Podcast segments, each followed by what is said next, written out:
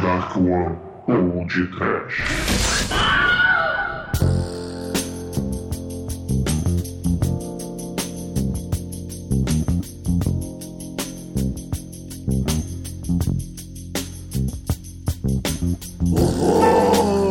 Medo! Desespero! Pânico! Prazer. Ei, ouvintes! Começa agora mais um podcast. Eu sou o Bruno Guter, aqui comigo está o Lorde Senhor da Putaria da Dark One Productions, Manuel Neto, que é mais conhecido como Tremem. É isso aí, Bruno! Me libertaram do presídio das 99 mulheres! E aqui estou eu mais uma vez para discutir desse grande ícone, não é, Douglas?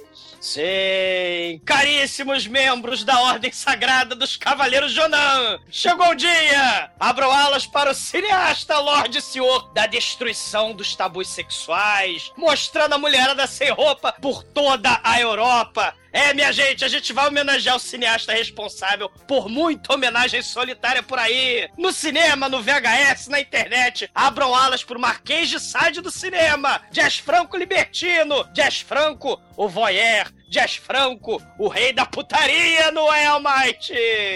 Sexploitation e Jesus tem tudo a ver. Né, César? O, o Jesus Franco que lutava contra Franco e Jesus. Perfeito. Pois é, ouvintes, vocês perceberam que estamos aqui também com César Almeida, do fantástico autor do grande livro Cemitério Perdido dos filmes B e também da versão Exploitation, não é, César? Sim. É, na- do segundo eu escrevi alguns textos, mas eu sou mais o organizador, né? O cara que botou ordem lá naquela de calça. Você foi o chefe da parada, É. né? É, Botou, botou os mulambos pra trabalhar, né, César? isso aí, porque senão não sai livro. Já que a gente tá falando de Franco, tem que botar o chicote nas costas do pessoal lá, porque senão. Mas eles Não gamam, rola. eles gamam. É, não, mas aí trabalham com mais vontade, né? Isso aí, eu gostaria de deixar bem claro aqui, ô César, que gosto muito do seu livro. Seu livro é muito legal, cara. Ah, obrigado, valeu. Agora o, o primeiro livro vai ser relançado em maio desse ano, com Caramba. o mesmo tratamento do Exploitation, né? Aquele tamanho, ah, com posters, porque o primeiro, não sei se vocês chegaram a ver, ele, ele era só texto, né? Era uma edição bem, bem simplesinha, assim, bem tradicional. Agora ele vai relan- ser relançado com mais 10 filmes que eu incluí atualizado, porque muita gente, o próprio Jazz Franco morreu, né, nesse meio tempo, muito filme que não tinha aqui no Brasil acabou saindo em DVD, então ele foi todo atualizado. E agora É. em maio sai uma versão aí bacana aí do livro, uma versão que É. ele merecia. E também pelo estronho, ou, ou? É pela Estronho também, pela Estronho. Vai Boa ser uma da, coleçãozinha. né? Boa parte da obra do, do Jazz Franco, né? Especialmente aquela parte ali tava meio no ostracismo, foi lançada direto pra vídeo, né? É, o teu livro ele vai incluir essa, essa fase dele de, de filmes que foram direto pra vídeo e não tiveram exposição em cinema ou vai ficar mais no no Não, não. Ca- Cada volume, o primeiro tem, vai ter agora 130 filmes, o segundo teve 140. Então, na verdade, para esse universo, cinema B, exploitation, isso é muito pouco, né? Então a certeza. gente tem que incluir os filmes principais, né, do, do- dos, dos caras. dos principais diretores, até porque não é um livro só sobre Jazz Franco, né? É, São vários diretores, né? não tem como se aprofundar muito em cada um, né? Que cada gênero que a gente aborda ali, cada diretor merece um livro só pra ele, Ah, né? com certeza. É, uma Então a que eu gente achei tem a, a tarefa inglória de cortar quase tudo.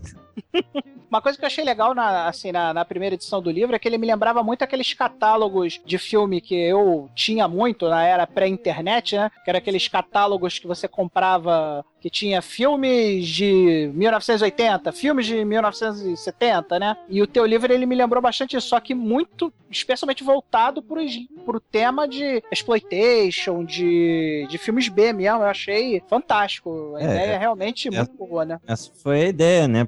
de preencher uma lacuna. Que mesmo os guias até chegou a ter guia de, de filme de terror e tal, mas eram aquelas ah, resenhazinhas curtas, rápida, né? né? É. Sinopse rápida, um, um meio comentário ali e deu. né? Ah, algo mais aprofundado, assim, nunca tinha aparecido aqui no Brasil, agora tá aparecendo pelaquela editora Dark Side, né? Que tá lançando livros uh, lindos lá sobre o Evil Dead, o Massacre da Serra Elétrica. Mas antes, antes do Cemitério Perdido não tinha nada, né? Nesse, sim, sim. nesse campo.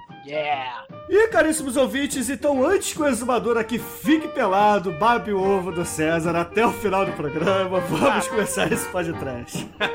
Morfo! Morfo! Larga! Larga! O podcast vai começar! Presta atenção, Morfo!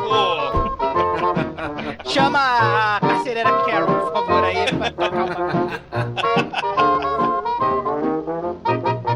Hey, Tommy, What you want, Edith? you forgot something. What's that? You forgot to shoot Herbert. Oh, yeah. I got him.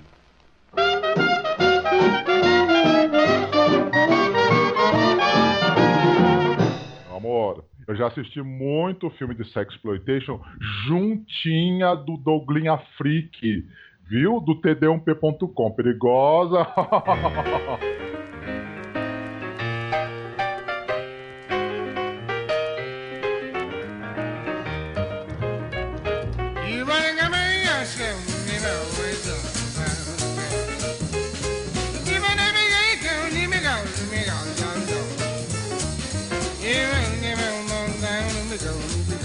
meus amigos, o Jess Franco, ele deixou a gente com aproximadamente 200 filmes em sua obra, né? Desde os filmes clássicos de erotismo que ele fez, né? Que são conhecidos como os Eurocult, né? Das produções que são baratíssimas e vagabundas, de super mau gosto. Mas é claro que tem muito sexo, mulher pelada. E é aquilo que a gente gosta muito, né? Putaria. É, eu sou menor de idade ainda, eu nunca vi um filme pornô na minha vida. É pecado, Elmite, é pecado. É, pecado também. É, o cara é? Jesus, mas ver as obras desse cara é pecado. Cara, assim, no, o início da carreira do Jazz Franco não, não foi um início trash, né? Ele, acho que o primeiro filme muito conhecido dele foi o Temos 18, né? Dr. Orloff, né? Que, aquele. O Ah, mas o. Dr. Orloff é bem depois. É, mas. Não, é, é, veremos. um, é um dos primeiros, né? É, 18 é de 60 e... 60 e... É, 59, né? O, o Dr. Hoff é 62, né? O, o grande barato, o grande tabu que foi também, né? Vamos dizer, essa, essa abusada sensualidade, da sexualidade, do erotismo nos filmes foi a grande marca dele e, e que gerou muita polêmica, muita controvérsia. Mas eu acho que é bacana também, né? Pra além da putaria, claro, que é o que a galera quer ver de fato, mas eu acho interessante, cara, assim, filmes baseados, né, em, em obras de, de autores mega polêmicos como o Marquês de Sade. Então ele tem essa, essa característica, essa preocupação em fazer filmes baseados numa, numa obra literária muito controversa e polêmica também. A questão do, do, do surrealismo, o, o gótico, né? Às vezes até se a gente puxar, né, pro lado do sci-fi bizarro, né? Pro lado do terror, né? Os personagens clássicos aí, o Dr. Orloff, o próprio Morfo, né? Que aparece em vários filmes depois. É, eu acho que é legal a gente perceber esse viés do cinema do, do Jazz Franco, sem mencionar também a aliança com a música. O jazz, ele era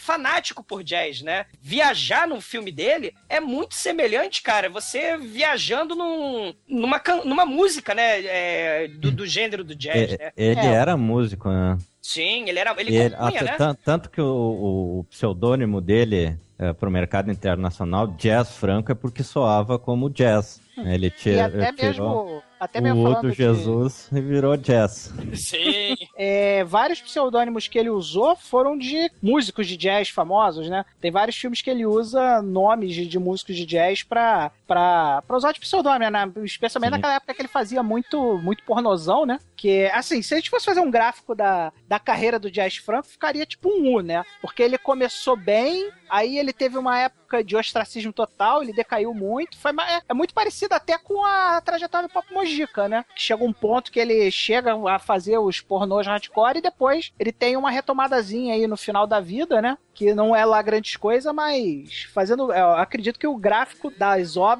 do, do Franco, né? Que ele sempre foi um. Ele sempre foi um cineasta que quis filmar os filmes dele, né? Nunca teve amarra com nada. Sempre foi guerreiro de filmar o que ele queria e foda-se, né? É, eu acho que a única vez que ele teve algum problema nesse sentido foi com o Justine, que é o filme mais caro da carreira dele. Impuseram inclusive a atriz principal, que é péssima. É o mais E- e mainstream é- dele, né? e- É o mais mainstream, né? e é, é, é um Marquês de Sade da Disney, assim, digamos. Isso, é. Não tem putaria, não tem orgia, não tem depravação, mas meu Deus. É muito pouco. Ele muito pouco. Ele é o contraponto perfeito com aquele outro filme que ele fez já na, na época negra dele lá, que também era sobre. Eu tô tentando lembrar. O Helter Skelter, que ele fez também nessa época que ele tava no ostracismo. É, só tem a putaria, não tem quase nada do, da obra do Sade, né? Mas teoricamente seria um filme baseado no Marquês de Sade, mas era putaria puro o filme, né? Então, enquanto você tem o, o- a putaria Disney, você também tem a putaria total e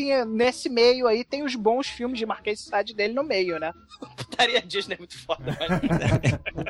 Mas antes da gente começar a falar aqui da carreira do Jazz Franco, precisamos dizer que ele nasceu com o nome Jesus Franco Maneira em 1930 e era o filho mais novo é, de sua família, né? Ele teve 10 irmãos, cara. 10 irmãos. Isso é, é coisa para caramba. E a- a- Al- alguém enveredou pelas artes também? Será? Alguém não sabe? que eu saiba, não que eu saiba. Ele, tem- ele tem sobrinho, né? A gente vendo depois a carreira, ele tem muito sobrinho. Assim, ele foi, pô, ícone, né? Deixou muita gente aí na. na- é, apadrinhou mu- é, muita gente, né? Muito, Sim. é uma espécie de Dom Corleone da putaria, né? Mas, assim, dos irmãos dele, acredito que não. É. E o interesse do Jazz Franco pelo cinema e música, né, como o César já disse, é, se deu principalmente ao jazz lançado pelos Estados Unidos. Só que o, Jazz Franco, ele começou a vida da arte dele muito cedo, né? O primeiro filme dele é de 1959. Só que ele começou, é, assim, levando muita porrada, muita porrada mesmo, principalmente lá com a censura que estava acontecendo na Espanha, não foi, Douglas? É, é, é o período, né, franquista, né, ditaduras conservadoras na Espanha, né, é o período, o século muito conturbado do nosso século XX, né, e, e até os anos 70, a ditadura franquista vai é, censurar, reprimir, atrapalhar o desenvolvimento né, cultural, o desenvolvimento das artes, né, vai ser um período muito complicado e, claro, os detentores do poder, né, principalmente a Igreja Católica, você tinha que ser católico na Espanha daquele período, por lei, era obrigatório. Então, é um período de violência, de repressão. Muitos diretores, é, o Jazz Franco está incluído aí, né, espanhóis, se exilaram. Muito poucos ficaram, né, como o Carlos Saura, que é um diretor também que fez muito filme político contra o, a ditadura franquista, mas o Fernando Arrabal e o Jazz Franco, né, e, e outros saíram da Espanha para poder ter liberdade para trabalhar é, no tipo de cinema que eles queriam trabalhar. Imagina uma, uma sociedade super conservadora, super repressora, como a Espanha de- do período franquista. O sujeito quer fazer filmes com trilha sonora de jazz e um monte de mulher pelada, né? É um troço Não, assim. e vamos, né? e vamos colocar em- nesse contexto aí quem era o Jazz Franco, né? Que o Jazz Franco, ele era um cara que era tarado, né? Na, na melhor, na melhor das concepções. ele era sádico assumido, né? Imagina, um cara que quer filmar os filmes que ele filmou, né? Ele nunca, ele, real- ele efetivamente fez as produções que ele fez, inclusive até a, a esposa dele era exibicionista também, confessa, né? E imagina é, esse tipo de pessoa encarcerada num, num país, numa ditadura ultra conservadora, né? Deve ter sido Sim. muito difícil pra ele, né? E o- cinema espanhol desse período tinha uma peculiaridade. Ah, cada filme tinha duas versões. A versão vestida para o mercado interno e a versão despida para o mercado internacional. É a versão Pro- carola e a versão putaria, o, o- né? o próprio Franco tem alguns desses, mas um caso bem famoso é aquele Horror Rises from the Tomb com o Paul Nash, que inclusive ele foi lançado em DVD com as duas versões, né, pra, pela, acho que é Anchor Bay. E isso era acontecia direto, né, na Espanha. E eles cortavam mesmo filmes políticos como É, do Fernando Arrabal, né? É, por exemplo, ah, né? ah, Mas os, os próprios westerns que eram filmados na Espanha passavam todos cortados lá. né? Filmes de esquerda, como Uma Bala para o General, passavam mutilados, né? Então era muito forte. E, eu acho que foi lá pro 67 ou 68 que ele saiu ah, da Espanha e começou aquela parceria com o Harry Alan Towers, ah, que produziu o Fu Manchu, A Garota do Rio, 99 Mulheres, ele produziu lá por Inglaterra, Alemanha. É, é isso que eu acho interessante, César, essa viagem do, do Jazz Franco pela Europa, né? Em busca justamente de produtores, né? Que, que topem embarcar nessa, né? Ele já tinha é, é uma certa é, notoriedade, né? Por causa do, dos Sim. filmes lá, do Dr. Orloff, né? Então ele é, agora quer embarcar no tipo de filme realmente que ele quer é, realizar. E essa viagem pela Europa, isso é muito interessante, né? Os filmes do, do, do Jazz Franco são um guia turístico sexual pela Europa. É muito É. maneiro isso, né? Ele era um- aí- uma multinacional ambulante do, É, do isso cinema. sim. Sim. Isso sim é cinema autoral, né, cara? O cara vai procurar o país que se adequa à arte que ele quer produzir, né? Isso é muito legal, né? E, e essa coisa aí que o, que o César tá falando do- dos produtores é interessante, né? Porque como, como ele geralmente trabalhava com orçamento baixíssimo, né? É, geralmente os sets eram as externas, né? Você tinha... é, você filmava na, na casa de alguém, você tinha que é, filmar na externa, ser muita cena de praia, que, claro, possibilita a mulherada tirar a roupa, né? Equipe técnica muito pequena, né? Muito pouca gente Não, a trabalhando equipe- com ele. A equipe técnica dele, inclusive, muita gente diz que o Jazz Franco é o Ed Wood da, da Europa, né? Porque é, ele tem essa, essa relação. Que o- a mesma relação que ele tinha com a equipe de filmagem e os atores dele é a relação que o Ed Wood tinha. Ele não tinha uma equipe de filmagem, ele tinha um secto, né? Tinha os mesmos técnicos que trabalhavam sempre com ele, os mesmos atores que trabalhavam sempre com ele, até porque ele fazia questão de, como a, a segunda esposa dele, né? Que foi a esposa mais querida dele, inclusive quando o Jazz Franco morreu, morreu agora, se não me engano, em 2013, dizem que ele morreu de desgosto, porque a esposa dele não, não conseguiu vencer o câncer, né? Eu acho que ele não durou um ano depois que ela morreu. Sim, É, eu não tô sim. lembrando o nome dela agora. É, Nina é. Nina Romain. questão- Isso, a Nina Romain, isso.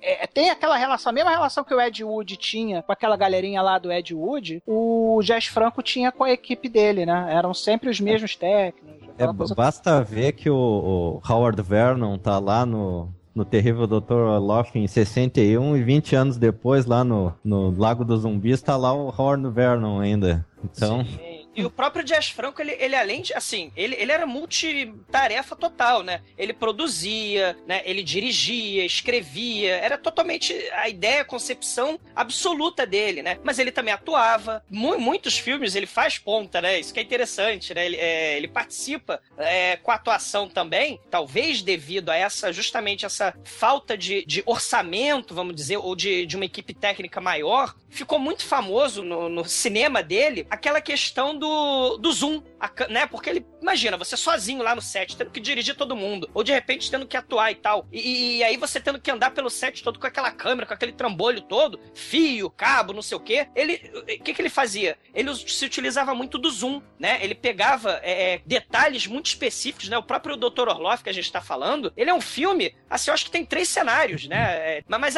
o jogo de câmera, o ângulo de câmera, cantinho lá, o close na atriz, o close né, no, no- no personagem, no, no lugar específico, você vê a técnica dele, driblando justamente, com, com talento até, né? É, É, e já, é- que, já que a gente tá falando de estética, tem outra estética também que ele deixou famosa, em especial no, no Vampire Lesbos, né? Filmar a, a mulher se exibindo na cama, né? Aqueles longos takes da mulher lá fazendo espreguiçadeira de gato, né? Se mostrando pra Sim. câmera, né? Meio que marca registrada dos filmes do, do Jazz Franco, né? Pois é, Manel. também aquela estilização dos cenários, né? Aquele fundo escuro, uma coisa meio teatral. surreal, né? tem, tem tanto no, no, no Sucubus quanto nos Vampiros Lesbos, mais no Vampiros Lesbos até, que eu acho muito bacana isso que ele faz, né? Não, nem precisa um cenário, um fundo escuro com, É. com as atrizes se exercitando.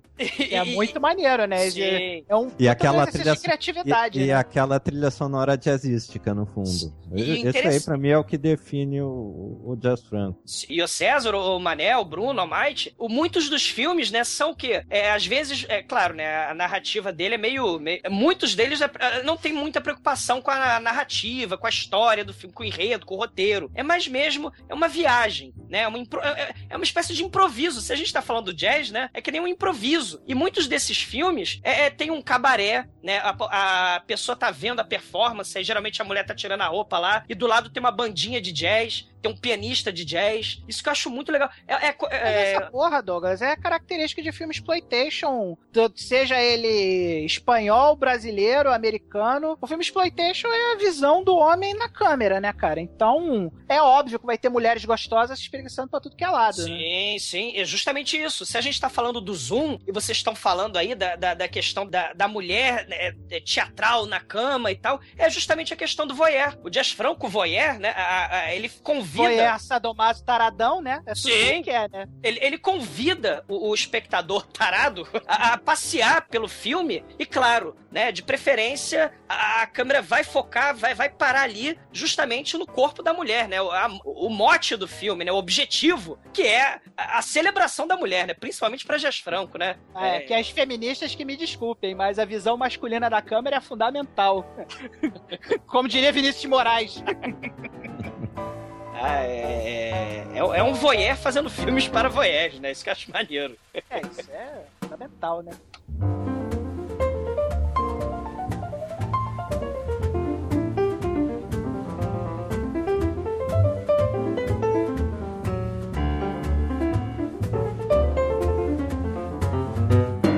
E ele, muita gente duvida disso por causa dos filmes, mas era um cara super culto, intelectualizado, embora ele combatesse um pouco essa intelectualização. Ele dizia que tinha o cinema tinha muitos pseudo-intelectuais, né? Ele, ele não queria uh, esse rótulo no cinema dele, né? Mas era um cara com uma, uma cultura espetacular. É, talvez até porque estava acontecendo, né? Ou tinha acabado de acontecer a novela Vague na França, né? Então, é, tinha aquela coisa toda do, do cinema europeu ser um pouco rebuscado, ser um pouco, digamos assim, é, refinado, né? Talvez seja a melhor palavra. Ele queria mesmo fugir desse rótulo. Sim. E ele, ele tinha amor pelo cinema popular. Ele achava que o verdadeiro cinema era o cinema popular. E, trazer, claro, né? Se a gente está falando do, do, Marquês de Sade, ele fazia. É, é, só o Eugênio, acho que tem uns três filmes, não é? Da personagem do, do Marquês de Sade, né? Ele, ele, ele, ele gostava de chamar o público justamente para ter contato com esse tipo de, de literatura, né? E, e, eu acho isso um contraponto, assim, muito legal. Você pega o, o contestador, um sujeito lá que criticava tabus e, e aquelas regras sociais arcaicas lá do, do período lá do, do Marquês de Sade. E você, se você fizer o contraponto, né, com, com o Dias Franco, tá ele ali também, dialogando justamente com essa quebra de tabu. Então não, não é à toa que ele e, e o Buñuel, né, foram considerados pela Igreja Católica os cineastas malditos, né? É, é isso, é, isso é muito legal, né? É, é, essa, essa crítica ao, ao que é moralmente decente, né? Essa crítica à valorização de tabu, essa regra severa e rígida, principalmente, né, num momento de ditadura que a gente já estava falando da Espanha, né? Eu acho isso muito bacana.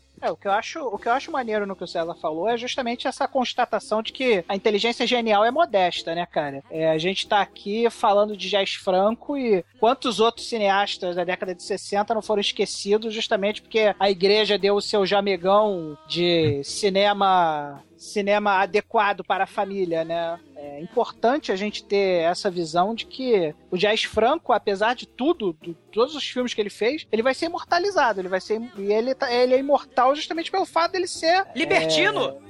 não, não, não, só libertino, mas para ele ser contestador, né? Exato. Quebrar, quebrar um pouco essa hipocrisia, essa moralidade escrota, né? E é por isso que a gente tá falando dele aqui, ao invés de estar tá falando de um outro cineasta babaca qualquer. E até essa condenação dele pela igreja é interessante também, porque o, o Luiz Buñuel, que era colega dele de lista de condenados pela igreja, ficou sabendo da existência do Jazz Franco por causa dessa lista. Isso que é legal. Como ele, é, ele era de outra vertente cinematográfica e tal, e, e, não conhecia aquilo ali. E ele fez questão depois disso, fora da Espanha, obviamente, conhecer pessoalmente o Jazz Franco e, e os dois se tornaram amigos, né? Porque, é, embora o cinema dos dois fosse tivesse algumas características, essas características libertárias semelhantes, uh, um tinha era todo para um lado mais uh, artísticos, digamos, e o outro era pro lado popular. E os caras se acertaram, né? É isso aí. Exato, exato. Eu gosto até de traçar um paralelo com o Mojica aqui no Brasil, porque o, nos anos 60 ele também fazia um cinema de contestação e foi perseguido pela igreja também por aqui. Sim. E, é, cara, e depois sofreu censura, igreja, né? E, e, sofreu muita censura da ditadura brasileira a partir de 64. Então, é, é, um paralelo bem interessante. É claro que o Mojica é um pouco diferente, né? A, assim, a questão do o enredo do filme dele, né? O, o, o Jazz Franco era mais pra putaria mesmo, né? Meu irmão, arte, arte pra te fazer pensar, tem que forçar sua mente a questionar. Meu irmão, arte é arte. Você tem que saber contestar, você tem que saber pensar, você tem que saber fazer. Ninguém vai fazer arte fazendo o que o, o que o padre te mandar, não, cara. Então, ainda bem que eles fizeram essa lista de artistas proibidos, que é justamente nessa lista aí que eu vou, que eu vou procurar qual o próximo filme que eu vou assistir. É isso aí, mas é esse mesmo, né, Manel? Ah, a igreja proibiu, então é esse mesmo que eu quero É esse correr mesmo que Esse é bom. O Esse, proibido é foi mais gostoso, isso né? é mais um selo de qualidade do que um, Fica a proibição. É mérito, uma né? Aliás, aquele filme terrível, bizarro, que eu detestei, meu Deus, escapou o nome Serbian agora. O- É, o Serbia Movie, esse mesmo. Eu só fui assistir por causa da porra da censura lá da, da Suécia, se não me engano, Canadá, não sei de onde veio isso. também. É, eu só um fui assistir por causa disso. É, então, muitas vezes acho que tem cineasta aí que fica pedindo, pelo amor de Deus, pra, pelo amor de Deus, alguém me censura pra ver se eu, se eu atraio algum público pra mim, né? Porque, eu, É, é, assim, porque eu- mas é hoje em que dia tá, quem Manel. não tem distribuição hollywoodiana, né? Pra poder participar de circuito alternativo, muitas vezes precisa disso mesmo, né? Então, é exatamente isso, né? O, a questão que eu ia levantar é essa. Imagina você numa sociedade totalmente retrógrada, rígida, é, carola, careta, e aí você é considerado, né, o primeiro diretor pornográfico, né, o primeiro diretor de pornô desse país, da Espanha, no caso de As Franco, né? Então ele ficou realmente à margem, e, e os próprios, vamos dizer, colegas, algumas pessoas, críticos, né, é, é, simplesmente desconsideravam a obra dele como arte, justamente por ser com sexo, com, com mulher pelada e tal. Isso não é arte, isso não é cinema, isso é putaria. E, aí- ou seja, hoje em dia, ao que parece, se inverte um pouco, né? Porque que se a gente tá numa sociedade, vamos dizer, democrática, com a informação que tá aí na internet e tal, muitas vezes o, o diretor novato, ou- ou ele tá procurando, vamos dizer, a tal da sarna pra se coçar, mas que o, o diretor na época era perseguido de fato, né? É, era uma ditadura, né? Ele precisou se exilar pra- e, e precisou correr atrás, pelo amor de Deus, me patrocinem. E muitas vezes a, a ditadura é muito pior que essa, é a ditadura do obscurantismo mesmo. Você usou o termo aí, a margem. Quando você falou a margem, a primeira coisa que me veio na cabeça foi a margem do Oswaldo Candeias, aqui do Brasil, que é um filme excelente, feito por um miserável, feito para outros miseráveis e que é, só não é considerado um filme genial porque ficou preso no, na ditadura do obscurantismo, né? Pouquíssimos brasileiros sabem que é Oswaldo Candeias, muito menos que filme é esse, a margem, né? Então, Então, essa época é complicada, então é isso que eu tô falando. É, hoje em dia, com a questão da internet, você tem é, centenas de diretores se lançam aí, né? Eles querem o sucesso, querem o reconhecimento, e aí buscam, às vezes, como estratégia de propaganda, né? E tal, uma certa polêmica forçada, criada, construída, pra servir de, de chamariz, né? Publicitário pra seus filmes. Mas uma coisa é você realmente ser perseguido e ter a sua, a sua carreira, né? é, é, e viver com esse preconceito de que você é o, a- é o diretor da putaria, o diretor do, do, do- do sexo explícito, do pornô. Hoje em dia que ele tem quase postumamente, né? Que ele foi reconhecido. Em 2009 lá, teve, teve uma, uma cerimônia, né? Ele foi reconhecido pelo Oscar, né? Espanhol lá, o Goya, né? E, e eu acho interessante, né? Todo mundo lá de beca, todo mundo vestido lá, black tie, aquela coisa toda. E aí passando lá, mulherada pelada, le- lesbianismo, chicote, aquela porra toda lá no- na tela de cinema. Eu achei, achei isso muito maneiro. E, e ele sendo homenageado, justamente tendo talento reconhecido, mas infelizmente quase postumamente, né? Isso, é, isso que eu acho que é terrível. A, a injustiça na arte, né? É, É, pelo menos ele viveu pra, pra ver essa homenagem, né? Talvez é. um paralelo que a gente possa fazer é quando Corman foi homenageado na cerimônia da Academia do Oscar, Sim. nos Estados Unidos, que foi mais ou menos É. a mesma coisa. É verdade, né? Que É, mas a do Corman foi sacanagem que não foi na cerimônia oficial, foi antes, né? Isso É. aí eu fiquei, isso aí eu fiquei chateado. É sempre É, o com relação, B, né? com relação a essas homenagens todas aí, eu acho essa porra uma puta de uma hipocrisia, porque normalmente já fazem isso quando o cara já não é mais um problema, ele já não é mais uma. Ele já não tá mais preocupando as pessoas, né? Aí, quando o cara tá velhinho, tem 80 anos, já tá totalmente fudido, não tem mais ninguém pra produzir nada pra ele, que ninguém dá uma chance pro cara produzir nada, aí vão lá e dão uma porra de uma estatueta vagabunda, que por lei é até proibida ser vendida. Nos Estados Unidos, não sei se, não sei se vocês sabem. Nos Estados Unidos é proibido vender Grêmio, vender Oscar. Isso não pode ser vendido, é contra a lei. Entendeu? Então, e puta de uma hipocrisia, só fizeram isso pra dar um cala-boca em alguém. E eu duvido que essa gente conservadora realmente seja capaz de investir na, na- em, em cinema verdadeiramente contestador. Cinema contestador só é feito feito por diretor autoral que tem coragem e, e culhão de bancar o seu próprio trabalho, cara. Sim. É, isso praticamente morreu hoje em dia, né? Muito pouco. No cinema americano, então, até os, inde- os independentes não ousam muito, né? Até os independentes se tornaram mainstream, né? Tá aí Tarantino pra, É. pra provar isso, né? E muita gente aí que torcia o nariz pra Jazz Franco, pro Mojica etc, se amarra no filme do Tarantino. Então, o Pulp também pode ser considerado mainstream hoje em dia. né, se a gente fala que Hollywood é, se aproveita do filão, né? Porque se o primeiro, um dos primeiros blockbusters lá, o Tubarão, é um filme é, é, virou fenômeno mundial, internacional e tal, poxa vida, né? É um monstro gigante comendo jovens seminus na praia. Meu Deus, que é isso é totalmente B, é totalmente, né?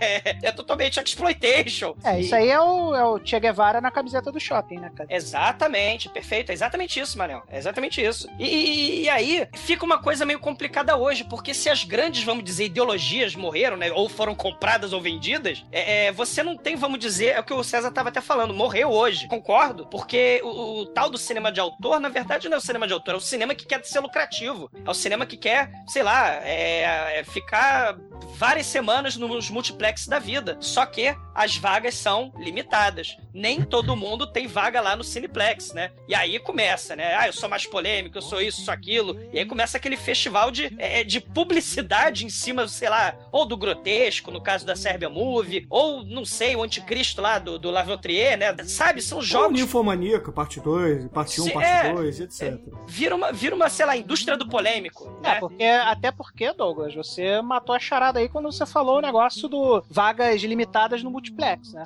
Quando o cara não tem vaga na distribuição hollywoodiana, o que sobra pra ele são os circuitos de cinema alternativo. E nos circuitos de cinema alternativo vale o, o que é mais contestador, né? E muitas vezes descamba pra esse tipo de coisa, né? E aí, cara, é, que falta faz um cinema de autor mesmo, né? Um, que falta faz um sujeito que entenda aquele período lá da, é, político, aquela, aquela- aquele, momento da sociedade e precisa sacudir aquela sociedade. Sai dessa pasmaceira, né? Olha aqui a putaria, é, para com, com- com essa porra, vamos, vamos mudar, né? Vamos pra frente. No caso, no caso do Jazz Franco, porra, meu irmão, para com essa porra aí e vem aqui dar uma relaxada no, tocando uma bronha aqui. Exato, né? Exato. Olha, nessa questão aí das polêmicas, eu lembro de uma vez ter assistido uma entrevista com o, com o Pedro Almodóvar e ele disse que quando o Francisco Franco morreu, liberou tudo na Espanha. Ele mesmo, o próprio cinema dele inicial do Almodóvar é aquela loucura, né? Então isso acabou também perdendo impacto para eles. Porque foi uma translocação total de É, porque geral, aí né? depois que liber... o, o- morreu o homem, no outro dia foi aquele grito assim, liberou geral, e liberou mesmo. E Tá aí, todo mundo nu, oba, né? e aí parece que, que houve, sei lá, um, um cansaço desse estilo. Tanto é que o, o cinema ah, espanhol dos últimos 10 anos, 10, 15, 20 anos, não tem nada a ver mais com isso. Mesmo o cara mais seria que lá o do. É o nome dele? Do Dia da Besta, O Iglesia. o Iglesia, mesmo o cinema do Iglesia tá muito distante do que se fazia antes, né? Ele é até um dos caras mais ah, Pra frente, né? De- pra frente do, É. do cinema espanhol, mas de resto não. É, é, e, e- interessante você ter falado isso, justamente porque se liberou geral, olha que coisa que, vamos dizer, paradoxo, né? No, no, no meados dos anos 80, o Jazz Franco já vai começar a, a decair, precisar de dinheiro também. Ele vai precisar começar a fazer fi- filme de sexo explícito mesmo, em busca de dinheiro. Aí já, já é questão do cineasta se mantendo, né? É, é complicado, né? Exatamente, exatamente. Mas antes dessa época, é importante a gente citar que lá na Europa ainda, na França, para ser mais preciso, o Jazz Franco fez é, talvez os seus filmes mais cultuados no sentido pulp, né? Porque ele começou a se espelhar no, no cinema que a Hammer estava fazendo e fez filmes fantásticos que eu gosto muito, como por exemplo A Maldição do Frankenstein e Drácula, o Prisioneiro do Frankenstein, que são filmes excelentes. É, o Ja- o Jazz Franco, na retomada dele, né, agora em mais ou menos finalzinho da década de 90, ele tava tentando voltar pra essa fase aí que o Bruno descreveu, que foi a época dele do sistema de horror, né? Que eu não sei porquê, acho que até o Douglas já falou isso em vários podcasts, né? Como agora não tem mais comunista pra brigar, né? O pessoal tem que brigar com as criaturas sobrenaturais sobrenaturais, né? Então, como não tem mais comunista pra dar tiro, vamos dar tiro em zumbi, em vampiro, essas porras. E, o, e essa fase do terror B do, do, do Jazz Franco, né? Que fez de tudo, até num Explantation ele fez. E eu gosto muito, né? Claro, você vai ter, né, o Drácula contra o Frankenstein, o próprio Dr. Orloff, né? Tem a coisa do cientista maluco do mal, né? Tem o Capanga, essa, essa questão do, do, do B, do lado, do lado B, sci-fi B total, mas o lado do horror, do, da Hammer, os monstros clássicos. E aí você já vê também alguns filmes, como por exemplo, lá a gente vai falar mais adiante, os filmes já que começam monstrinhos e putaria, né? Já começa é, a filha do Drácula. É, tanto né? é que o, o último filme do, do Jazz Franco, que vai ser lançado postumamente, é o tal das da vingança das mulheres jacaroas, né?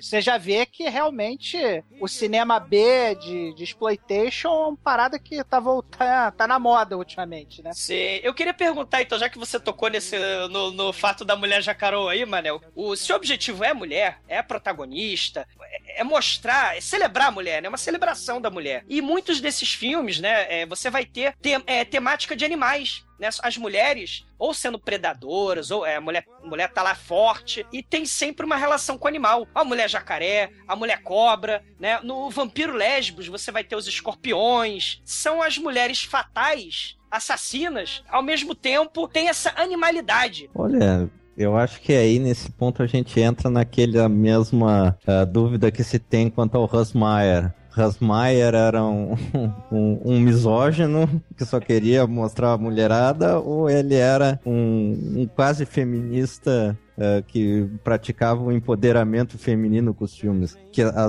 no- nos filmes do Rasmayer as mulheres também são predadoras, né? São, elas são muito mais fortes que os homens nos E filmes. mais peitudas também, né? E- Ué, mais peitudas. É, isso E no- depende do ator, né? Pois é, não. Sinceramente, não sei responder, porque Ô, ô, César, porque assim, era o gosto pessoal dele, né? Isso não, não há dúvida. Isso era o, a visão que ele tinha da feminilidade era essa. Ele sendo sadomaso completo, que ele queria era a bela do Dominatrix pra enfiar porrada nele, né? Essencialmente, né? Creio eu.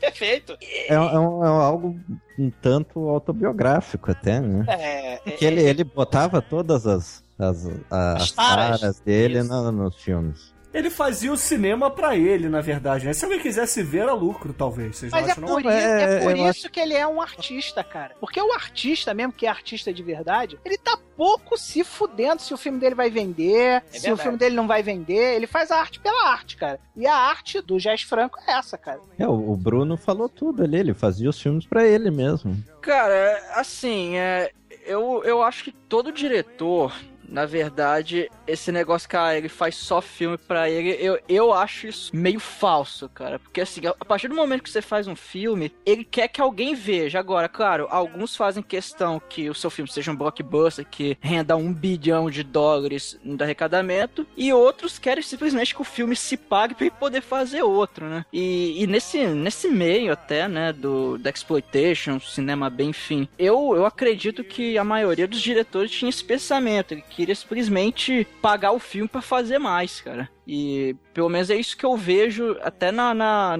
enfim, né, nos diretores que têm essa pegada aí, né, do cinema B e tudo mais. Quer saber, trocando em miúdos, o que, que eu acho que era o Jazz Franco? Jazz Franco era assim, caralho, tô na maior fissura de tocar uma bronha. Qual é o filme pornô que eu quero ver tocando a minha bronha? Só que o cara tinha a mente tão maluca que ele bolava o filme pra ele tocar a bronha dele e fazia o filme, depois ia pra casa, botava na, no, no Betamax dele e ficava lá descascando o palhaço dele, cara. É isso, cara. O cara é doido. O que ele pode fazer? É uma possibilidade que existiam outras pessoas que também tinham a mesma tara que ele, que ia acabar comprando o filme dele, ia poder pagar o filme e fazer mais filme pra ele tocar a bronha depois. Ah, eu vou te falar, Nath, o que não falta nesse mundo é tarada, né? Sim, tarados do todo mundo, univos! Sim! I miss the Bojangles. Mr. Bojangles, come back and dance. Dance, dance, please dance. I miss the.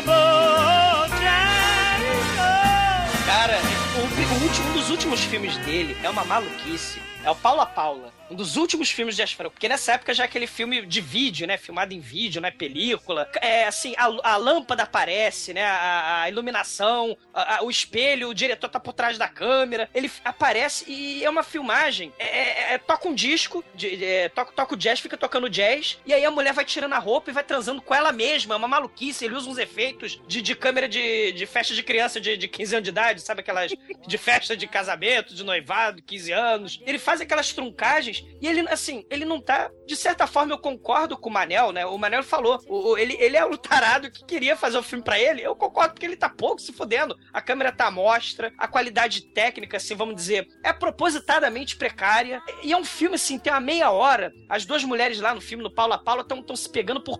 é, é quase uma hora. É uma cena de sexo. de- de- é uma cena de sexo filmado, é, é lésbico, tocando um rádio ali e o diretor aparecendo. Fica clara, isso é, é aparente. Mas por outro lado, o que o Almighty falou também é interessante, porque a putaria vende. Putaria dá bilheteria. Putaria sustentou muito diretor, é, é, diretor autoral, né? O José Mujica aí, que, que não deixa mentir, né? Ele, ele, ele foi filmar a putaria, ele foi filmar o sexo explícito. Então, é, é, a, a mulher pelada chama bilheteria, chama, mas o, o cara é um tarado foda que, que, que quer filmar lá as cenas malucas dele. Sim, ele vai fazer, né? Isso que eu acho muito foda. Endor, essa estética do, da handcam do Franco, ela tem uma parada que ela traz muito lente realismo pra, pra tela, né? Porque você vê aquele negócio ali dele, dele filmar isso que você chamou isso de propositalmente precário, e eu acho que isso ajudava na cabeça dele, dele se sentir que tá ali naquele, internamente ali dentro daquele quadro que é o quadro do filme, né? Sim, sim. Não, o Sex is Crazy, é, La Crypt, das mulheres vampiras, se eu não tô enganado, né? São, são filmes que aparecem a câmera, que aparece o diretor no espelho, Vampire Junction, né? Tem, tem uns filmes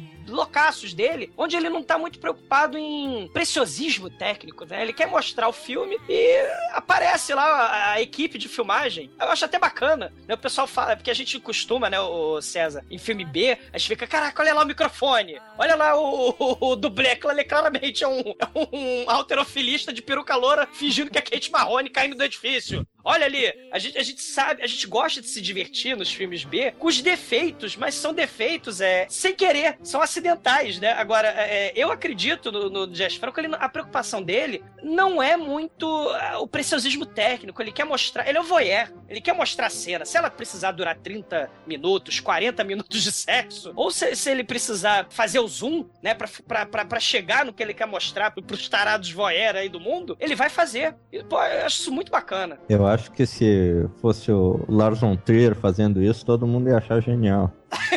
Pois é, mas, mas- ah não, que ele é pornógrafo que tá nem aí, se ligando pra continuidade e tal. É falta Mas de como- talento. Mas é, como é o Jazz Franco, é, o aí, pessoal detona. É, Lars von Trier fez o, a- o Dogville, que é um filme porra louca do caralho também, né? Sim. Que sei. é assim, não é um filme fácil pra ver. E as pessoas falam que é arte, é genialidade, é isso, é aquilo outro. Ok, temos que levar em consideração que é uma boa ideia, é interessante, é, uma, é um cinema diferente, né? Então ele inovou ali.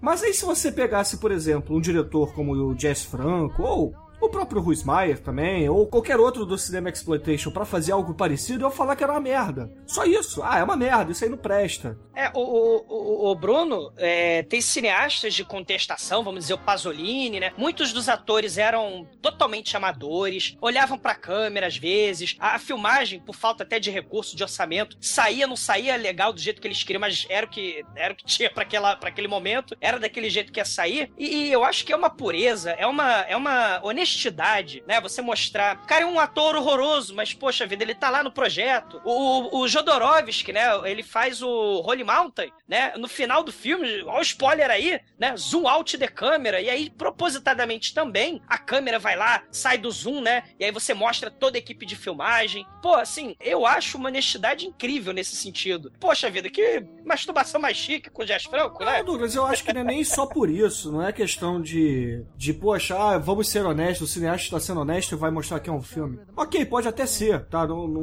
não discordo tanto disso, mas, por exemplo, ainda no, no Lars von Trier, né? Tem Os Idiotas também, que é um filme também totalmente amador, se você parar pra pensar. E, poxa, por que que também é considerado uma grande obra de arte e o Vampiro Lesbos não? O maior exemplo disso é o Ed Wood, que até hoje tem essa fama de pior diretor. E tem muita coisa pior que ele por aí. Manos, Isso aí não manos. tem. é. Mas é, até nessa ah, famosa lista dos piores filmes aí que teve, eu acho, foi início dos anos no- 80, se não me engano, eles colocaram o Tragam Minha Cabeça de Alfredo Garcia, do fala nessa sério. lista. Isso é coisa que não se leva em conta, né?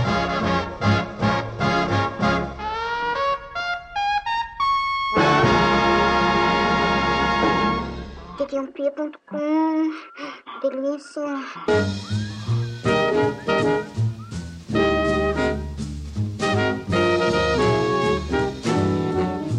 Nessa história aí, eu lembrei daquele tal movimento Dogma 95, se não me engano, que, embora tenha bastante gente, tenha, tenha muitos detratores, eu acho que tem um número muito maior de gente que venera aquilo. E pra mim, É, é, os filmes em vídeo, sem trilha sonora, é, esse tal ah, realismo que tentaram fazer, pra mim isso não tá muito não tá distante do, do, do, jazz, do Jazz Franco no fim da carreira, só que enquanto um é lixo, o outro é venerado. Né? Esse é o tipo de coisa que a gente que, que eu não entendo. Né? qual o critério, né? Pois é, qual o qual critério? é o É, critério? o critério é simples, é que um tem propaganda e os pseudo-intelectualoides dando suporte e o outro não. Pois é, é, o- esse manifesto do Dogma 95 tem lá o Lars von Trier, que a gente já falou, o tal do Thomas Winterberg e, e etc. Exatamente, qual é a diferença de desse tipo de cinema que, ah, é, é diferente por um...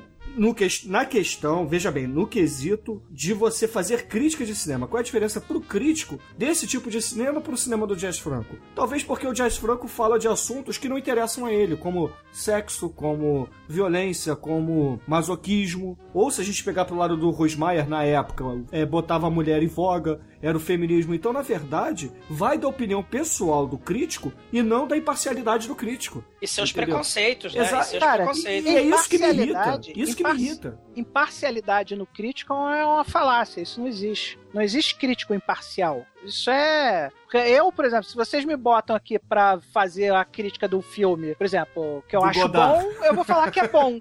se vocês botam pra fazer a crítica do filme que eu acho ruim, eu vou falar que é ruim. Então, não importa. Não existe Não, o que, eu crítica tô, não, não, imparcial. o que eu tô querendo dizer é o seguinte, Tremen. Você, se é crítico de cinema, você é um profissional da coisa, você vai analisar o filme, você tem que ver os, as características técnicas, e etc, etc, etc. Você tem que ter critérios. O critério tem que ser o mesmo para qualquer tipo de filme. Não interessa se aquele tema não é algo que você gosta. O critério tem que ser o mesmo. Ele não pode distorcer o critério para transformar uma obra do Jazz Franco inferior a, por exemplo, de um Lars von Trier. É isso Não, que eu tô querendo eu, dizer. eu- eu concordo com você em gênero, número e grau, Bruno. Eu acho que no mundo ideal, onde vivem as fadas e os, e os unicórnios, é assim mesmo. Só que o problema é que a gente vive no mundo real, onde eu, se eu assistir uma parada e achar ruim, por mais que tecnicamente eu, o filme seja impecável, eu, cara, eu vou ter extrema dificuldade de falar bem do filme. Eu acho que qualquer ser humano é assim, né? E fora que tem também a questão da indústria, né? Existem rabos presos, tem a questão. é, é, esse cara tá no hype, esse cara é, é, tá, tá na moda, vamos falar dele, vamos celebrar esse sujeito. Esse cinema aí, contra essa questão, porque começou, né? Aquela questão do efeito especial, superproduções, mirabolantes, filme de 100 milhões de dólares, meu Deus do céu, 6 milhões de, 100 milhões de dólares pra um filme, né? Que isso, né? O, o, o Jazz Franco, por exemplo, sempre fez filmes com orçamentos muito limitados. É, salvo, claro, né? Quando ele, ele teve a sorte de, de, de ter alguns produtores, né? Aquele produtor suíço, né? O produtor britânico, que, que ajudaram ele. Mas assim, não dá pra comparar um, um, o maior, o filme de maior orçamento do Jazz Franco com um blockbuster atual, por exemplo. O grande problema de Hollywood hoje é o seguinte: vamos fazer um filme que agrada a todos e que, obviamente, por tentar agradar a todos, não agrada a ninguém. Porque você não tem mais aquela coisa do filme de nicho, entendeu? Você tem um filme em que eles tentam botar. Por exemplo, você pega o Thor.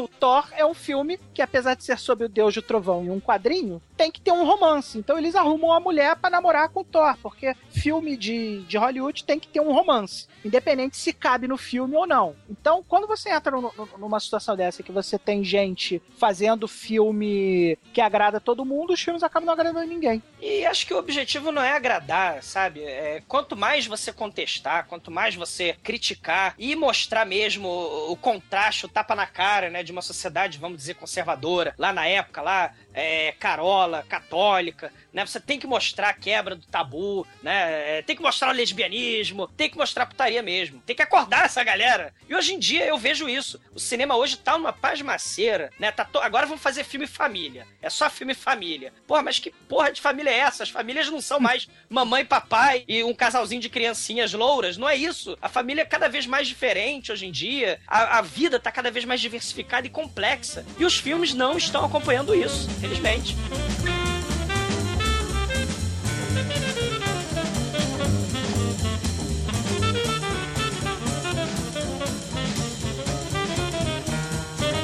E voltando agora pra filmografia do Jazz Franco, caríssimos ouvintes, temos a época que eu sei que o Exumador adora, que o César certamente adora, e que o Treme até hoje homenageia aí os azulejos da casa dele, porque temos aí filmes como Barbie Wire Dolls, que, porra, é um grande Woman in Prison, temos o Doriana Gray também, temos a, a- alguns filmes como Nun Exploitation, né, como por exemplo Love Letters of a Portuguese Nun, que é, é um grande filme também. E é claro. Melhores, eu acho. É, é, é, é grande filme, grande filme mesmo. E o- Sucubus. Sucubus, como não, né? E Woman of Block Cell 9, né? Que é de 77. Que, poxa, é uma época, assim, é fantástica do Jazz Franco, muito rica. Ele fez dezenas de filmes. E dezenas de gêneros, né, Bruno? Também, também, como por exemplo Girls of Copacabana, né? Que é muito foda. É tipo um filme de, de espião, né? Na, na- na selva, né? A su- é, como é que é? Su, surumu, sumu, su, Sumuru. Deus, Sumuru, a, a doutora No do filme. É muito foda. Cara, esse filme é muito bom. A Sumuru é a versão feminina do Fumanchu. É do mesmo autor, inclusive, o Sax Homer. Ah, é? Sim, a, A Su- Sumuru? a, a Sumuru é uma personagem da literatura também. Ah. Mas esse ainda, o Sumuru ainda é produzido pelo Harry Alan Towers, né? Que produziu aqueles dois uh, Fumanchus com o, o Jazz Franco. É uma o Christopher produção- Lee ainda.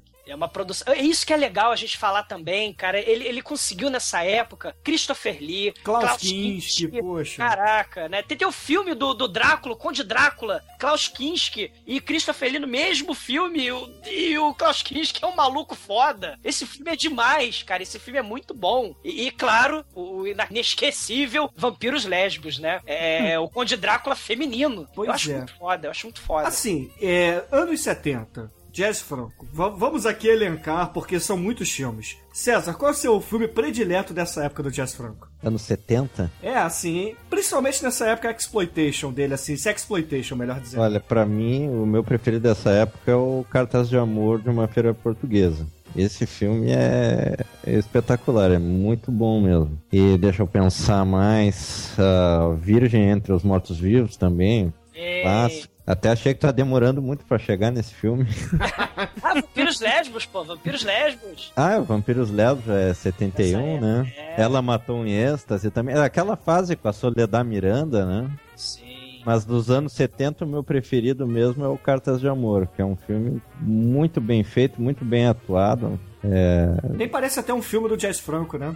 eu- diria até que é o melhor filme do Jazz Franco. Embora eu goste muito do, do Venus in Furs, que é anos 60 ainda, mas eu acho que o Cartas de Amor é o meu preferido. E o Venus in Fur é até um, do- um dos filmes que o Jazz Franco mais gostou de fazer, sabia? Ele já tinha declarado isso. Sim. É, esse, esse filme é a cara dele. Ele, inclusive, aparece tocando piano no filme, né? Então, eu tenho uma cena no Carnaval do Brasil aqui. Aliás, é bem interessante ver. É uma cápsula do tempo, né? É, ver aquelas imagens do, do Brasil captadas por alguém do exterior. É, aquele algo carnaval anos interessante. 70, carnaval É. moleque, revista status, essas coisas. E, e o protagonista é um músico de jazz, né?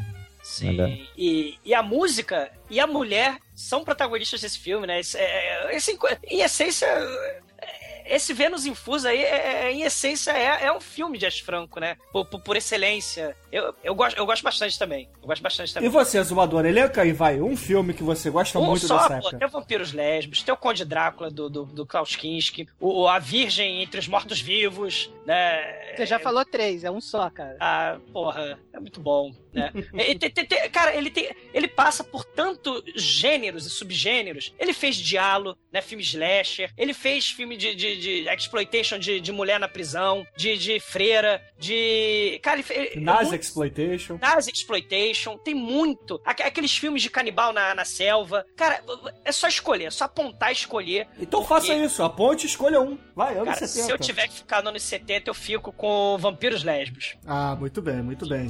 Vampiros Lésbicos. A teatralidade, isso que a gente estava comentando, eu até esqueci de comentar lá pra trás, que a gente tá falando do- dessa coisa da câmera aparente e tal, mas é muito a ver com a teatralidade. As mulheres, elas estão naquele fundo preto, como o César tinha falado, o Mariel tinha falado, elas estão ali, é claramente teatral. É, um- é é um, é um evento surreal ali, né? o Vampiros Lésbicos. Eu adoro esse filme também. Ah, muito É. bem, muito bem. Você, Almighty, um só, vai. Eu vou ficar com Vampiros Lesbos também. É, é um filme legal que ele é, ele é meio que um delírio também. Ele é um pouquinho surreal. E, e é engraçado até que a, a cena inicial desse filme é parecida com a cena inicial do, do Sucubus também, né? Sim. Que é a coisa do, do show, que simula a morte e tudo mais. É bem interessante isso aí. E você, Tremen, manda bala aí, escolhe um também. Bom, se o tema for Woman in Prison, eu fico com 99 mulheres disparado. Agora, se- que não é a década de 70, é de 1969. Agora, se o tema é década de 70, aí eu não tenho como ficar fora do Is- em Ecstasy, que é o título já é Sai Tote in Ecstasy. Eu gosto muito dessa época. Tem vários filmes que vocês já citaram, né? Então, só pra ficar diferente, é, eu acho que faltou nessa lista nossa aí o Barbed Wire Dolls também, que é, é muito bom. É, Esse é, é sadomaso do início ao fim, cara. Esse é muito foda. É Woman in Prison também. A gente até citou esse filme no, no podcast sobre Black Mama, White Mama. Cara, mas o 99 Mulheres, cara, ele é o ele é o manual de como se escrever um filme de Woman in Prison, cara. Tipo assim, eu acho que é o filme que define o gênero é o 99 Mulheres, cara. É um filme muito foda. cara. É, mas é porque também é anos 60 e talvez ele tenha. É, anos É, ficado 70, a né? Porque é esca- 69 já, já pode ser colocado nos anos 70, cara. É, é, tem tudo ali. Tem as mulheres encarceradas em situações absurdas, a carcereira lésbica que se aproveita da situação terrível das mulheres. É, é assim, você quer escrever um Woman in Prison, você vai no 99 Mulheres, vê e tenta fazer algo naquela linha ali. Que aquilo ali Ele- é, é a linha do gênero, cara. Ele é, ele é considerado o grande divisor de águas do gênero, né? Alguns dizem precursor, mas precursor não, não dá pra dizer porque lá nos anos 30 já, tem tinha filmes de mulheres de, de prisão. Mas esse, assim, ele é o. Ele é ah, um filme. o é que um- veio depois, ele é o, o divisor de águas. Ele é a Noite dos Mortos-Vivos do in Prison. É. Já existiam filmes de zumbis antes, mas a Noite dos Mortos-Vivos é o que transformou os zumbis no que conhecemos hoje. é o que define o gênero, só isso. É, é muito bom mesmo. Muito E E, a é- e é-. E a E é um senhor elenco, né? Maria Shell, Maria Ron, Rosal Baneri. Só Espetacular. gostosa. Só é o prato cheio para os, os cavaleiros da Ordem Sagrada de Onan.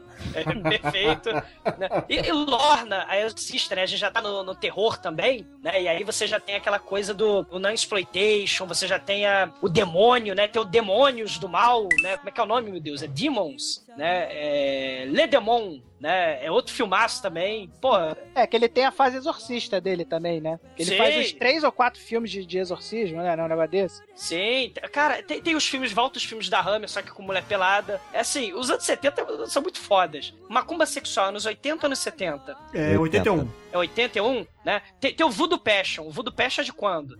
O- 77. Sete- Então, cara, tem, tem muito filme assim já do, do exótico, filmes, filmes na selva, filmes na praia, filmes slashers, mulheres ensanguentadas, mulheres possuídas por demônio, freiras taradas, cara, tem de tudo no Jazz Franco, é muito foda.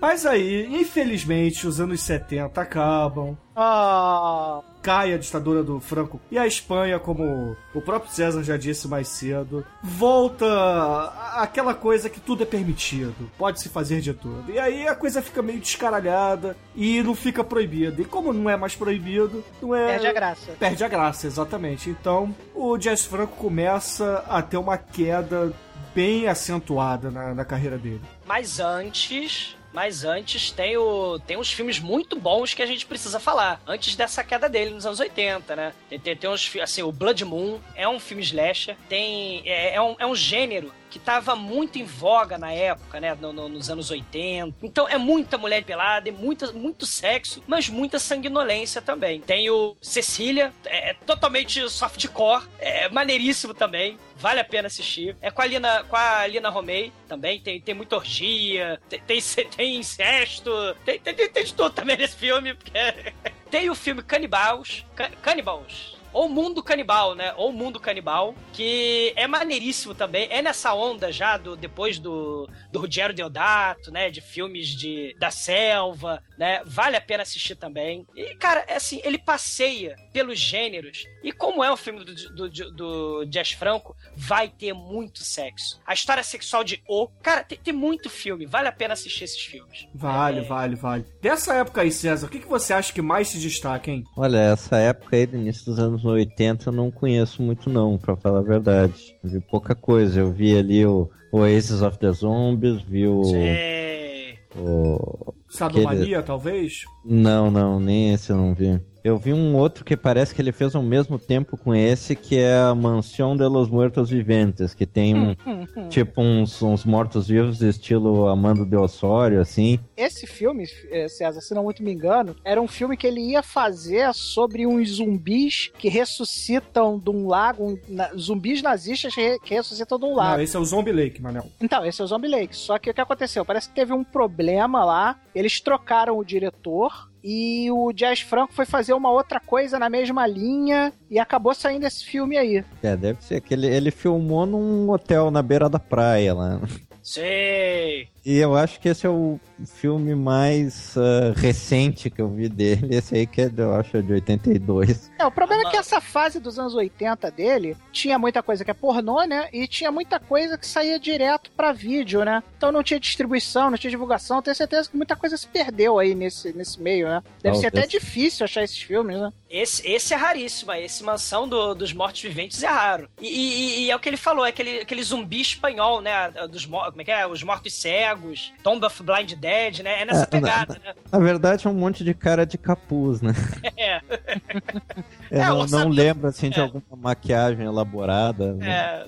É, o orçamento foi o que deu pra arrumar, né? Era o negócio parecia mais os espantalhos que os zumbis, né? Vamos falar a É. verdade, né? E as orgias inconfessáveis de Emanuele, né? Uhum. 82, né? Ele também se meteu, ele tem a Emanuele do Jazz Franco.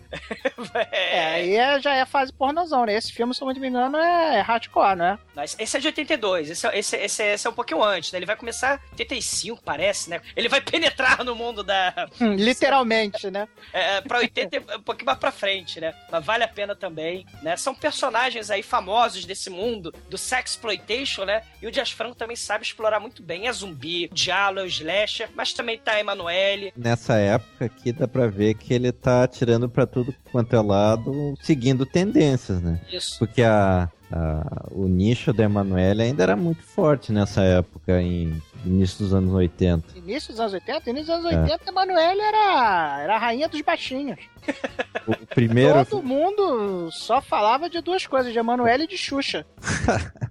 o primeiro filme é de 74, então até É é, na mesma época Brasil, tem César- o brasileiro, né? O Emanuele brasileiro. É que aqui no Brasil, César, sabe que a gente tem aquele fenômeno que os filmes demoravam pra chegar aqui, né? Ah, então sim. os filmes de 74 chegavam aqui em 79, 78, entendeu? Então eu que sou de 75, eu tive ali a minha adolescência punheteira mais ou menos no, em 86, 87. Que eu, continua né, até hoje. que é, que nunca terminou, diga-se de passagem. Mais ou menos, eu me lembro de eh, homenagear a Emanuele, assim, em bases semanais, assim. E várias Emanueles, né? Diversas, várias versões. A Black Emanuele, Emanuele americana. Não existe discriminação com esse tipo de coisa. Você prende. Já diria o Serguei.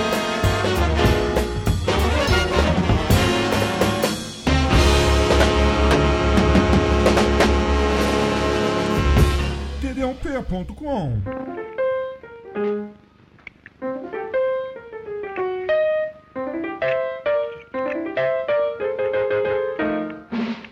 Mas pro fim dos anos 80, ele tem um filme bem conhecido, aquele Faceless. Tem a Telly Savalas, a Brigitte LaHaye, Helmut Berger. Eu acho que é o filme mais uh, marcante, conhecido dessa época, dos anos 80. É, eu acho que o que ficou mais famoso aqui no Brasil foi o Macumba Sexual. Vocês não acham, não, Douglas ou, ou Tremen? Cara, eu vou falar a verdade. Eu vim conhecer o Macumba Sexual quando eu recebi a cópia aqui em casa, enviada pelo, pelo Kleber Brazão. Antes disso, eu já tinha ouvido falar do filme, mas nunca tinha tido aquela coisa de procurar, achar. Até porque esse tipo de filme é muito difícil de você, de você conseguir, né? É, você tem que realmente catar, fuçar muito para conseguir encontrar, né? Mas é, é porque realmente o Jazz Franco nessa fase aí, 88, ele realmente estava muito em baixa, cara. O que tinha muito era, era o, o Homem Prison, os filmes de selva. O Macumba Sexual, ele tá meio nisso também pela questão do exótico, né? Vamos pra um país tropical. É, por, é porque esse filme é muito foda por causa da cena lá. Do, é, é, aquela questão do, do, da morte de bichos, né? Tem a galinha na, na, na xoxota da, da, da, dona, da dona Voodoo, né? São cenas impactantes e fica famoso justamente por essa, é, é esse choque, porque é o, é o exploitation, né? É, é cai de novo, cai é. de novo naquela coisa que a gente já passou horas discutindo da, da polêmica, né? Exato, exato. Hum. E, e, é um filme, vale a pena. Quem não, assim, é, tiver oportunidade, assista Macumba Sexual também. Vale tem a muito pena. sadomaso, né? Que é bem característico do, do Jazz Franco, principalmente naquela, naquela viagem que a, se, se a gente que a mulher tem, né, Douglas? Se a gente, isso, é, é, é muito, assim, o, Vampiros Lésbicos, como a Might estava falando, tem aquela coisa da dominação da mente, a, a vampira fica na cabeça da, da vítima, o Macumba Sexual também tem essa questão da dona voodoo, né, é, é, dominar mentalmente a, a cabeça da vítima, da mulher, né, ela é lésbica, e, e, e isso é um elemento muito recorrente na obra do Jazz Franco, né, a dominação, a possessão, o servo, né, é, é o morfo, né, que a gente também é outro personagem que aparece em muitos filmes, até no Vampiro Lésbicos, o morfo tá lá. Essa questão da dominação, da posse, da subversão da mente das pessoas, isso, assim, quem estuda psicologia em época de ditadura sabe que, que isso realmente causa um problema na cabeça das pessoas, essa coisa da autoridade, da dominação. Isso é, é pode ter sido traduzido, sim, na obra do Jazz Franco, né? É, muitos personagens utilizam o controle do sexo para dominar fisicamente, psiquicamente as pessoas. Macumba sexual é um exemplo excelente. O Dr. Orloff, né, ele, ele, faz a lavagem cerebral, né, na cabeça do, do, do Morpho, né, pra ele sequestrar as mulheres, né, pra, pra ele pegar a pele delas e botar na cara da filha, né. Então, o controle e o jogo mental são fundamentais, né, e também, claro, a putaria, nunca deixando a putaria de lado, né. Mas aí, infelizmente, os anos 80, ele teve essa queda que a gente já disse, e aí ele vai cair no ostracismo, né, como, como também já falamos. E aí, nos anos 90, ele dá uma sumida, uma boa sumida, fica um bom tempo sem aparecer. E aí ele começa com aquelas produções totalmente voltadas para vídeo. Lust of Frankenstein, Dr. Wong's Virtual Hell, Marie Cook Killer Tarantula e etc. Né? São filmes dos anos 90 que ele fez só para vídeo que pouquíssimas pessoas tiveram a oportunidade de assisti-los porque são raríssimos. Esse, esse o Killer Tarântula eu queria mencionar porque eu não sei, eu tenho que perguntar isso pro Manso ainda, eu não sei. O Manso, ele fez um filme que, que é da Dark One, né? A gente, a Dark One Productions, fazia filme trash, né? O Manso fez um filme da Aranha e a história do Killer Tarântula é idêntica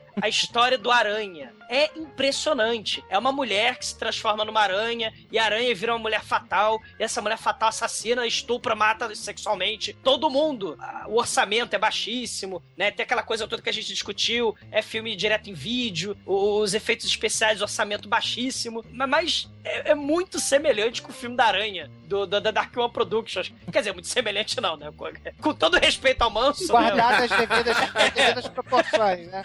É, mas o, o Killer Tarantula o Aranha, o filme da Aranha da Dark One, parte de uma premissa muito semelhante ao filme da Killer Tarântula, que já é outra musa. É a tal da Fata Morgana, né? A, a musa dele já nesse período aí do vídeo. Em que ele acho que ele fica aliado a uma produtora norte-americana, não é isso? A One Shots, que era até de um fã dele, né? Isso, e, e aí essa, essa produtora dá a carta branca, né?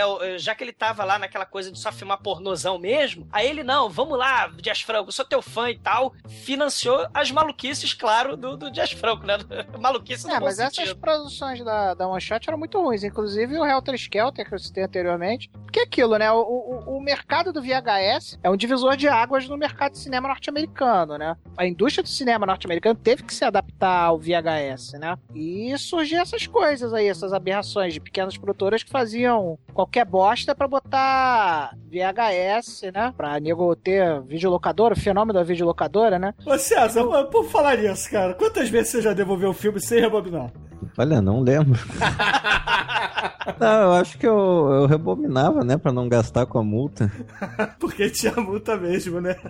Tinha, os caras cobravam. É, primeiro que você não tinha cobravam. internet, né? Então você tinha que comprar o guia de cinema, que era aqueles livrinhos de Videobook. pocket forma, é, é, videobook, que era tipo pocket, né? Pra você olhar lá e ver o que, que tinha de novo, né? Pra você ver. Aí você tinha que ter a sorte da sua videolocadora local ter a porra do filme que você quer assistir, né? Que já era uma dificuldade, porque as locadoras era tudo mequetrefe, né? Quando não tinha as locadoras pirata aí, que pais de uns e outros resolviam fazer, locadoras proibidas, né? Sim.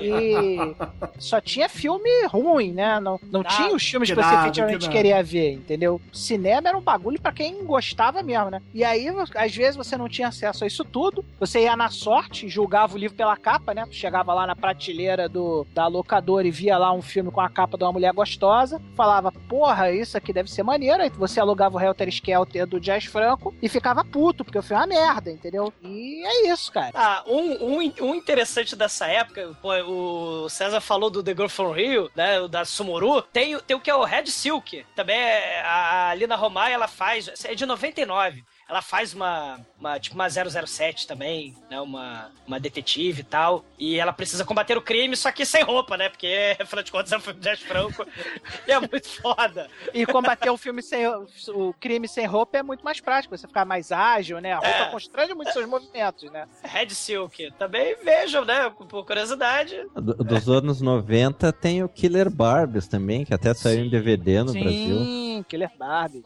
que Eu acho que é o, Filmão. o último filme dele, assim, é mais convencional, né? Eu acho que esse não chegou a ser em vídeo, eu acho que ainda era película, né?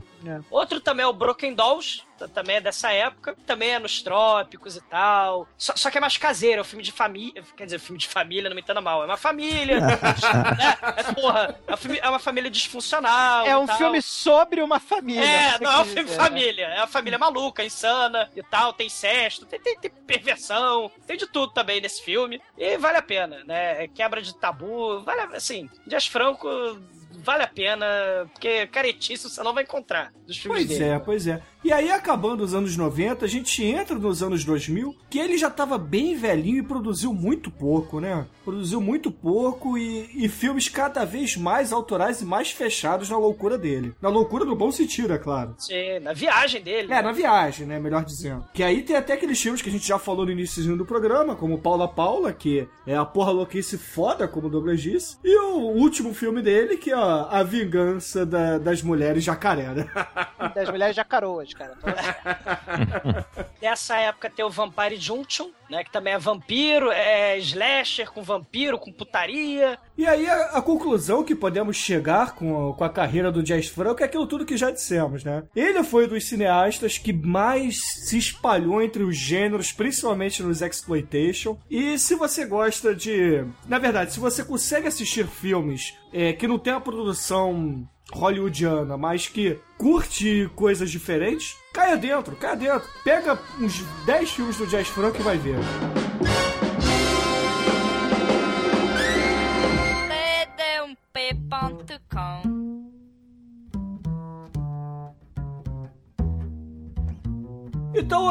Assim, é, a carreira do Jazz Franco já finalizou, né? Chegamos já a 2013 com o seu último filme. Então eu queria que cada um de vocês fizesse, assim, um, um apanhado rápido do que, que vocês acham da carreira dele como um todo. Começa por você, Douglas. É de se admirar. Mais de 200 filmes, sei lá, é quase 200 filmes. Mais, é, é difícil por causa do pseudônimo. É, tem muitas obras que, que ele fez que não são creditadas diretamente a ele. Mas é, é de se admirar, né? A coragem de não estar nem aí pro que os outros estão pensando pensando, ah, o bom gosto, mas e o bom gosto? E a família cristã, como é que fica? Eu, o Dias Franco queria mais é que a família cristã se lascasse. Fudesse, né? né? É, pô, ele tá se lascando, ele quer fazer o filme dele. Ele, ele, ele falava, né? Ele tinha, ele tinha isso para ele. É, eu sou um músico, eu sou um músico, eu sou um jazzista que por acaso faz filmes. E, e isso, essa comparação dele é fantástica, porque é justamente isso. Ele tinha liberdade de improviso, tinha liberdade de realizar as obras dele, como própria, os próprios caminhos que o jazz vai seguindo.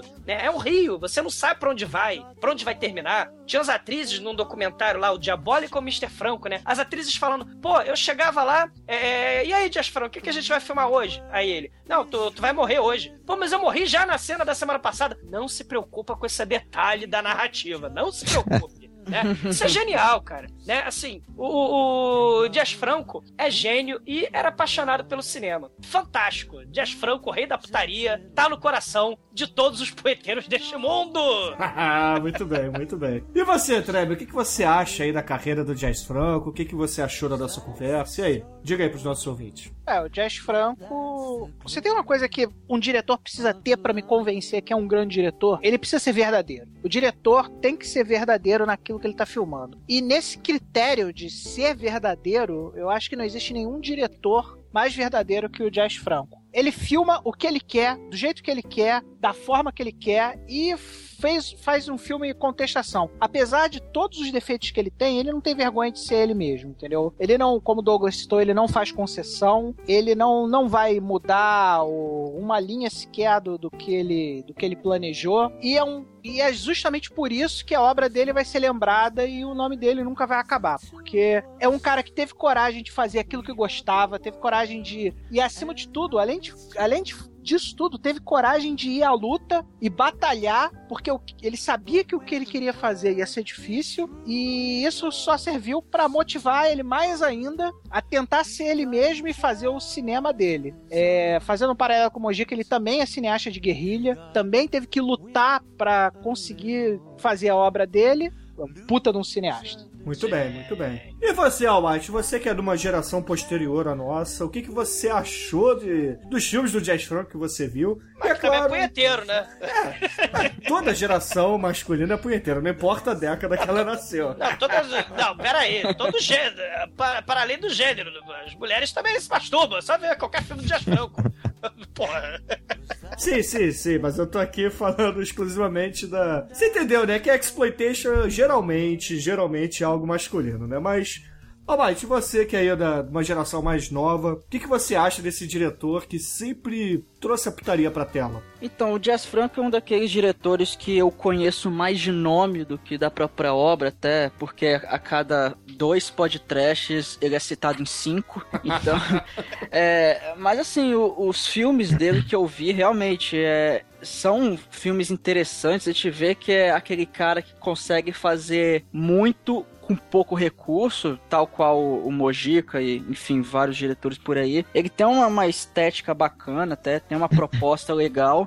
E com certeza, assim, quem ouve o podcast, cara, tem que, tem que assistir pelo menos um filme do Jazz Franco, entendeu? Tem que. É um daqueles caras que é, é obrigatório você conhecer, colocar aí na, na sua lista infinita de filmes, né? Que é até difícil com a quantidade de filmes que a gente tem acesso hoje. É foda, a gente descobre tanto diretor legal e tal. Mas o Jazz Franco merece aí uma vaguinha nessa lista. E quem não conhece, veja. Veja aí algum desses filmes que a gente indicou aqui e tal, tanto lá dos anos 60, 70, quanto quanto algum mais recente aí, que certamente vale a pena é, assistir qualquer obra dele aí, principalmente as que foram citadas, para quem gosta do cinema trash e esse cinema mais cult também, por que não? Certamente, certamente.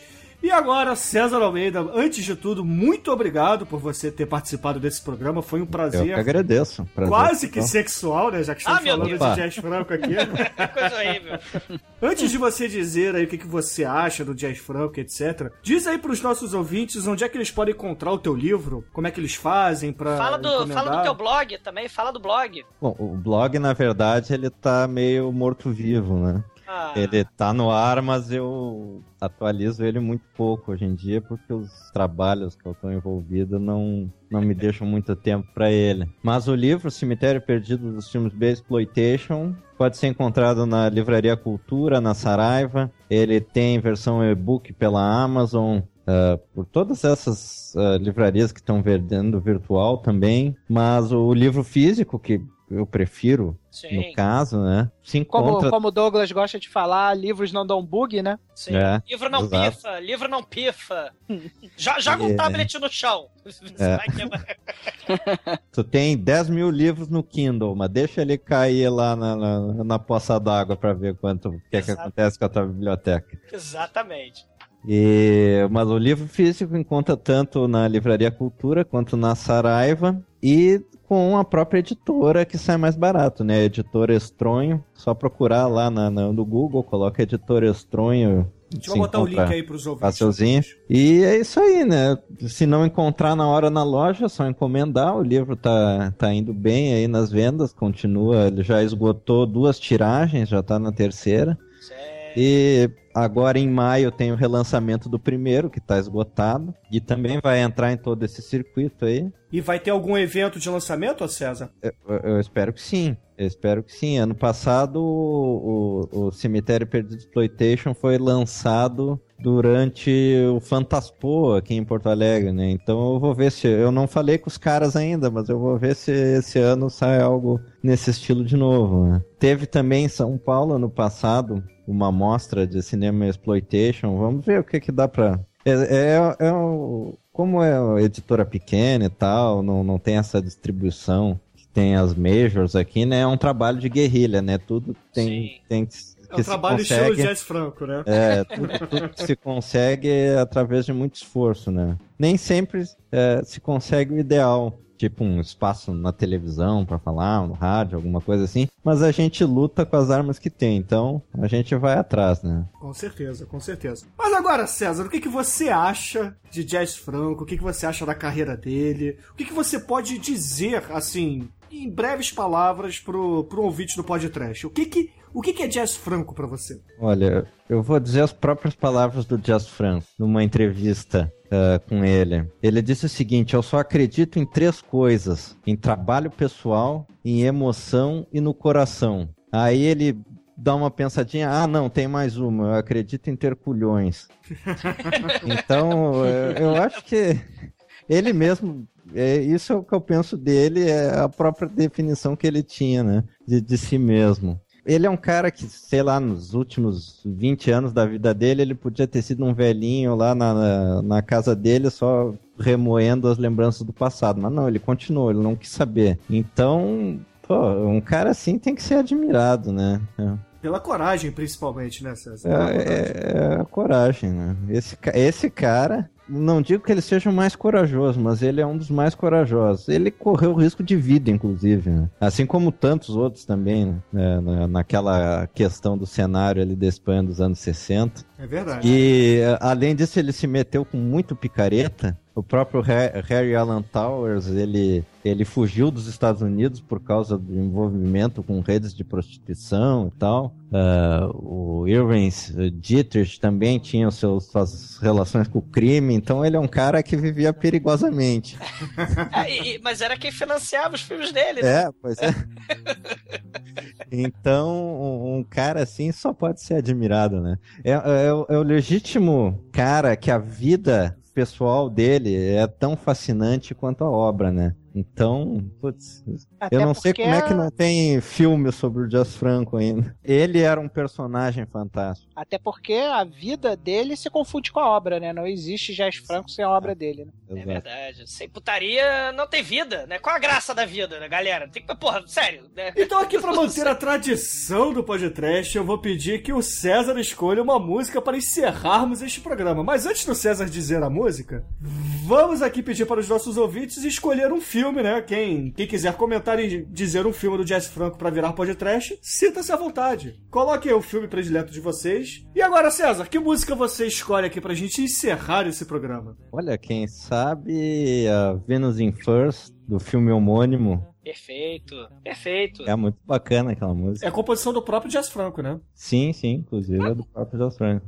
Então, ouvintes, fique aí com Jazz Franco no podcast do Jazz Franco, Vênus em Fur. E até semana que vem. Viva Jazz Franco!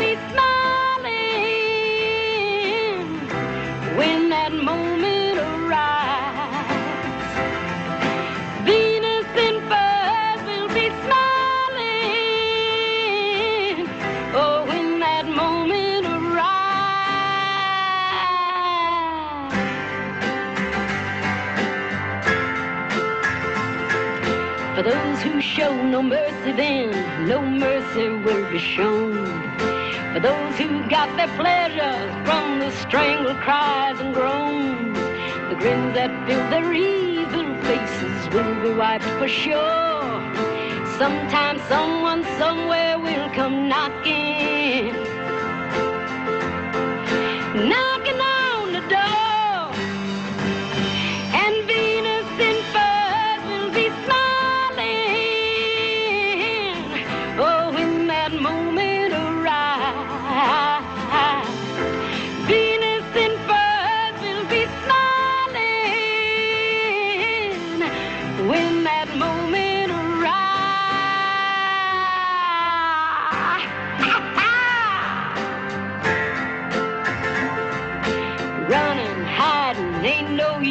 of putting up a fight. A price they'll have to pay one day, the price will be to die. They'll find that there's no one to protect them anymore. Sometime someone somewhere will come knocking.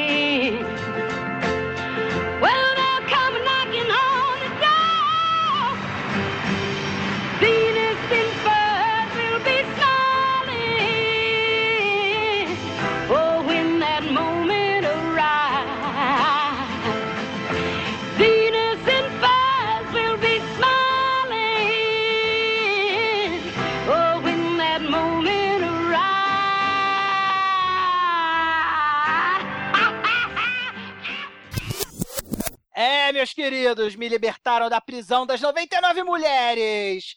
E aqui estou eu para falar desse ícone, não é, Demetrius? Cadê o Demetrius? E agora vamos nós para a tentativa número 2. Ai, ai, sentou no meio fio, balançou as perninhas, tô comendo, cara. Que bonito, que romântico. Que... Sua mulher não tá vendo você gravando, não, né? Ela tá no outro quarto, mas deve estar escutando. sim. Excelente. Ai, ai.